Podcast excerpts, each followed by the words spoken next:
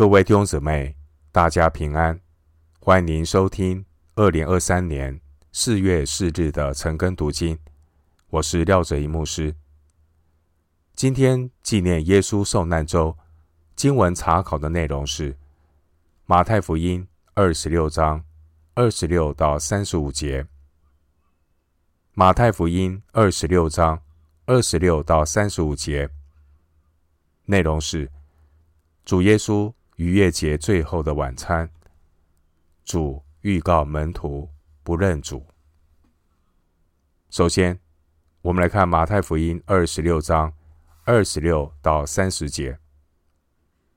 他们吃的时候，耶稣拿起饼来祝福，就拨开，递给门徒说：“你们拿着吃，这是我的身体。”又拿起杯来祝谢了。递给他们说：“你们都喝这个，因为这是我立约的血，为多人流出来，使罪得赦。但我告诉你们，从今以后，我不再喝这葡萄汁，直到我在我父的国里同你们喝新的那日子。”他们唱的诗，就出来往橄榄山去。经文二十六节说：“他们吃的时候，耶稣拿起饼来祝福，就拨开，递给门徒。犹太人在逾越节的宴席上，会有一家之主负责擘饼。这块饼应该是指第一杯酒之后藏起来的半块无效饼。这半块的无效饼。”在逾越节的筵席仪式上，会被剥开、藏起来，又被找到，对应主耶稣的受死、埋葬和复活也相当的吻合。这半块的无效饼是源于希腊文，那将要来的，这也是指向那要来的弥赛亚基督。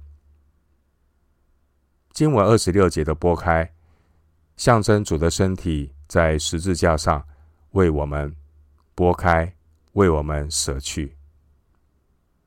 二十六节主耶稣说：“你们拿着吃，吃象征分享基督的生命。”主在逾越节的筵席上设立的新约的圣餐，表明主耶稣是我们真正。逾越节的羔羊。经文二十七节，主耶稣又拿起杯来祝谢了，递给他们说：“你们都喝这个。这杯是犹太人逾越节筵席上四杯酒的第三杯，也就是救恩之杯。主耶稣自己很可能没有喝这第三杯，而是用这杯酒。”代表立约的血，二十八节。四福音只有路加福音提到主耶稣用这杯代表先知耶利米所预言的新约。参考路加福音二十二章二十节，耶利米书三十一章三十一到三十四节，提到流血，流血是立约的方法。而杯象征神与人所立的新约。经文二十八节说：“因为这是我立约的血，为多人流出来，使罪得赦。”经文提到约，就是先知耶利米预言的新约。耶利米书三十一章三十一到三十四节。经文说：“为多人流出来。”这是以赛亚书五十三章十二节的预言。上帝借着耶稣基督，让主成为许多人的赎罪祭。以赛亚书五十三章第十节。经文二十八节，马太特别强调使罪得赦。使罪得赦，这也回应了马太福音一章二十一节。天使在主降生之前的宣告。马太福音一章二十一节，天使宣告，因他要将自己的百姓从罪恶里救出来。旧约的西乃之约是以祭牲立约的血作为立约的凭据。出埃及记二十四章第八节，而新约则是以主耶稣为我们所流的宝血作为立约的凭据。希伯来书九章十四到十五节，希伯来书十二章二十四节，旧约的逾越节。建立的与神订立西乃之约的以色列，而新约的耶稣基督，他道成肉身。借着主耶稣的死，建立了新约的教会。新约的基督徒借着吃喝主的圣餐，表明我们在基督里的新生命。经文二十九节的葡萄汁，原文是葡萄的产品，包括葡萄汁和葡萄酒。逾越节的筵席。在最后结束前，会唱哈利路亚篇三十节。唱完哈利路篇之后，还要喝第四杯的哈利路杯。然而，主耶稣并没有和门徒一起喝这第四杯。经文二十九节，主耶稣说：“从今以后，我不再喝这葡萄汁。”因为主耶稣的第四杯不是葡萄汁，而是十字架的苦杯。三十九节。后来主耶稣他独自在十字架上喝完了这第四杯发酸的酒，就是醋。马太福音二十七章四十八节，约翰福音十九章三十节，主完成了真正逾越节的筵席。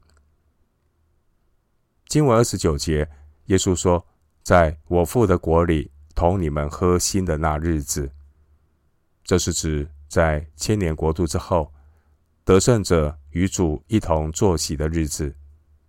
而主的复活也保证了神国度的实现。将来主耶稣将与门徒一同在父的国地国度里面呢，喝新杯。”经文三十节说。他们唱了诗，就出来往橄榄山去。犹太人在逾越节筵席结束之后，会唱哈利路篇的诗篇。哈利路篇的诗篇，也就是诗篇一百一十五篇到一百一十八篇。经文三十节的橄榄山，在离开耶路撒冷去伯大尼的路上，门徒和耶稣会在橄榄山上过夜。弟兄姊妹，二十六到三十五节这段经文记载耶稣与门徒吃逾越节的筵席。逾越节的筵席是纪念上帝拯救以色列出埃及的救恩。旧约的出埃及。预表神对我们的救恩。新约的百姓借着吃喝饼和杯，接受基督所赐的救恩。耶稣是我们永远的赎罪祭。主耶稣设立了圣餐。当年主耶稣对门徒说：“你们都喝这杯。”赦罪的恩典在主的晚餐里。显明给所有真正信从耶稣基督的人，这也是教会透过主餐里所要表明的，就是耶稣的受死带给我们救赎的恩典，而主耶稣的救恩是信徒一切蒙福的基础。经文二十九节，主耶稣说：“从今以后。”我不再喝这葡萄汁，直到我在我父的国里同你们喝新的那日子。经文二十九节，主提到喝新的日子，这是预表将来主再来的日子，那充满喜乐又荣耀的欢乐日，那将是基督与圣徒们同在、一同欢喜快乐的日子，那也是神国度完全掌权的日子，那将是旧事已过、新天新地的日子。新约的圣徒借着主餐礼这外在的礼仪，纪念主耶稣基督为了救赎我们的罪，破碎了他的身体，为我们的罪钉死在十字架上，留下宝血。主耶稣为我们死，我们也当将自己献上，为主而活。回到今天的经文。马太福音二十六章三十一到三十五节。那时，耶稣对他们说：“今夜你们为我的缘故都要跌倒，因为经上记着说，我要击打牧人，羊就分散了。但我复活以后，要在你们以先往加利利去。”彼得说：“众人。”虽然为你的缘故跌倒，我却永不跌倒。耶稣说：“我实在告诉你，今夜鸡叫以先，你要三次不认我。”彼得说：“我就是必须和你同死，也总不能不认你。”众门徒都是这样说。经文三十一节说：“那时，耶稣对他们说。”今夜你们为我的缘故都要跌倒。主耶稣对门徒说：“他们都要跌倒。”这是指门徒们在主被抓捕的时候，门徒们都离开主，四散逃走。五十六节，并且彼得也三次否认主。六十九到七十五节，弟兄姊妹。人最不容易认识到自己的软弱，人也不容易承认自己的软弱。上帝要借着十字架来显露人的软弱，好叫我们能谦卑悔改，依靠神。谦卑悔改，依靠神的人，他才能够真正进入天国丰富荣耀和权柄的祝福里。经文三十一节是引用撒加利亚书十三章七节的预言。经文三十二节说：“但我复活以后，要在你们以先往加利利去。”当年主耶稣不但预告他的死，主耶稣也预告他的复活。主耶稣不但预言羊群的分散。主耶稣也预告，主的羊群将要聚集。经文三十二节，主说：“在你们以先往加利利去。”这是主他去克西马尼园的路上，主和十一个门徒私下谈话。所以三十二节这句话后来被用来证明妇女们。确实的见到复活的主耶稣。马太福音二十八章七节、十节，弟兄姊妹，主耶稣基督他公开传道的时候，主耶稣说：“天国近了。”马太福音四章十七节。当时候，主耶稣他是在外邦人的加利利地宣传天国的福音。马太福音四章十五节，在主耶稣复活之后，主耶稣所托付更伟大的使命，也要从加利利开始展开。马太福音二十八章十六节，主耶稣的门徒们，他们将要领受福音的大使命，延续天国君王耶稣他道成肉身来到地上所开始的使命。马太福音二十八章十八到二十节，经文三十三节，彼得说：“众人虽然为你的缘故跌倒，我却永不跌倒。”弟兄姐妹，不认识自己的人，常常会以为自己比别人更刚强、更爱主。结果，那些自以为刚强的人，往往跌倒的最厉害。哥林多前书十章十二节，哥林多前书十章十二节经文提醒我们：凡自己以为站得稳的，需要谨慎，免得跌倒。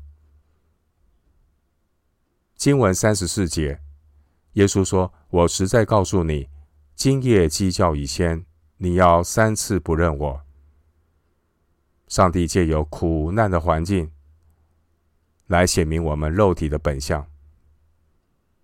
主耶稣有时候会量给我们一些黑暗的环境，主容许我们经历一些挫折、跌倒，使我们能真实的认识自己，让我们学习。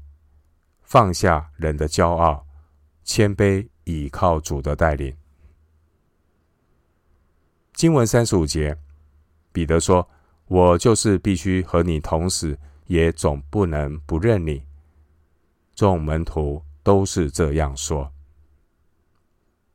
当时候，彼得和众门徒的确有与主同死的心志。这些门徒们，他们有属灵的知识。他们也有热情，但是门徒们的问题是，他们不认识自己的本相，自不量力，想要靠自己去对付肉体的败坏来跟随主，这是多么自不量力的想法！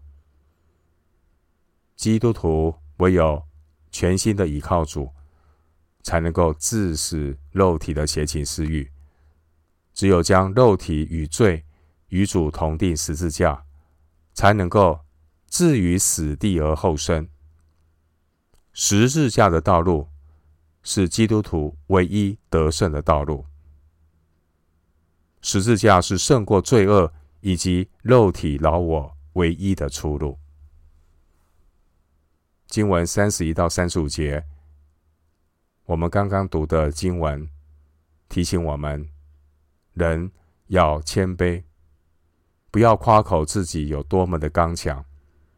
就像彼得，他自信满满、信誓旦旦，结果呢，三次否认主。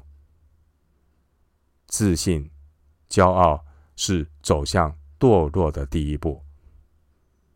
在我们每一个人的心里，都有过分自信的倾向。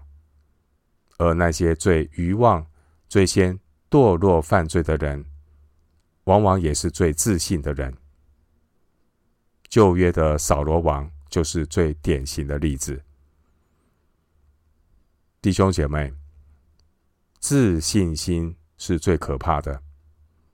自信心可以让一个人成功到狂妄，靠自己，不把神放在眼里。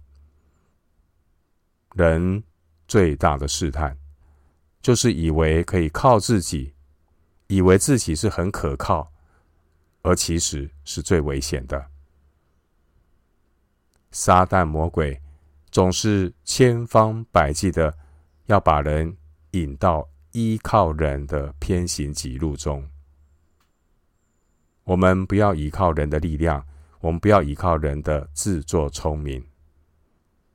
我们要谦卑的先来到神面前，求神给我们智慧，来运用上帝给我们的恩典，给我们的恩赐。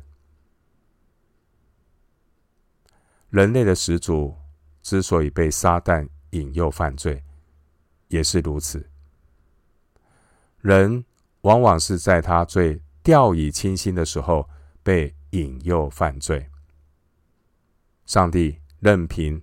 自信满满的人，凭己意做事，使他们在失败中看见依靠自己的罪，他们才能够真正的谦卑下来，重新的回到神的面前。我们今天经文查考就进行到这里，愿主的恩惠平安与你同在。